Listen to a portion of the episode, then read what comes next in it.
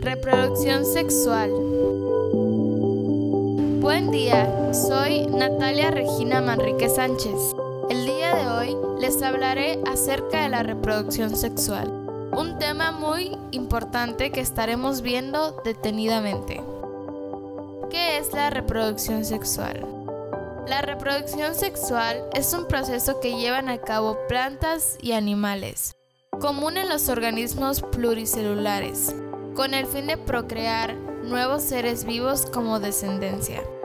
En la reproducción sexual participan dos seres, uno femenino y otro masculino, de los cuales el nuevo ser vivo toma características genéticas y físicas.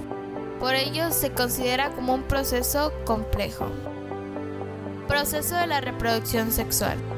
Tras la reproducción sexual se genera un nuevo ser vivo que una serie de características de sus progenitores, y así sucesivamente. Eso es posible porque el proceso de reproducción sexual inicia con la meiosis. La meiosis es un proceso de división celular especializado del cual se obtienen los gametos. Los gametos son las células sexuales, es decir, los óvulos femeninos y los espermatozoides masculinos, que son aportados por cada uno de los progenitores y que contienen la mitad de la información genética que heredará el nuevo ser vivo. La fusión de ambos gametos se conoce como fertilización, de la cual se crea una célula denominada cigoto.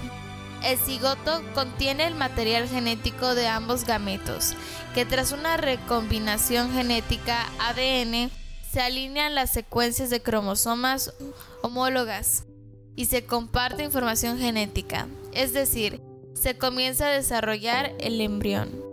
Luego, se llevan a cabo otras dos divisiones celulares de las cuales se obtienen cuatro células hijas que contienen la mitad del número de cromosomas de cada célula original y el mismo número de cromosomas que poseen los padres. De esta manera, el nuevo ser vivo obtiene información genética de ambos progenitores, por lo que no será exactamente igual a ninguno de ellos, pero sí semejante, incluso en el caso de que sean dos o más crías, es decir, el nuevo ser vivo es único. Esto también se conoce como el costo de la reproducción sexual, ya que el nuevo ser vivo solo obtiene el 50% de los genes de sus padres, de los cuales hereda aquello que se considere tanto positivo como negativo, es decir, un rasgo físico, una habilidad, una enfermedad o un síndrome, entre otros. Tipos de reproducción sexual. Reproducción sexual anisogámica. La reproducción sexual anisogámica es la más frecuente y utilizada para los organismos pluricelulares, es decir, plantas y animales. En este tipo de reproducción sexual, gametos se pueden diferenciar por su morfología y fisiología. El gameto masculino microgameto es pequeño y móvil. Se lo denomina espermatozoide.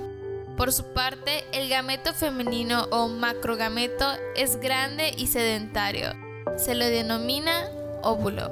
Por lo tanto, la reproducción sexual anisogámica ocurre cuando ambos gametos se unen y recombinan su ADN, del cual se crea un nuevo ser vivo, con características de sus progenitores. Reproducción sexual isogámica. La reproducción sexual isogámica es aquella que se presenta en algunos tipos de hongos, inferiores, algas y protosos. Ese tipo de reproducción la llevan a cabo los organismos unicelulares. Su principal característica es que sus gametos tienen la misma morfología, es decir, el mismo tamaño y fisiología. Por ello, sus gametos no se pueden diferenciar como femeninos o masculinos. Sin embargo, para establecer una diferencia, se emplean los símbolos más o menos según su comportamiento.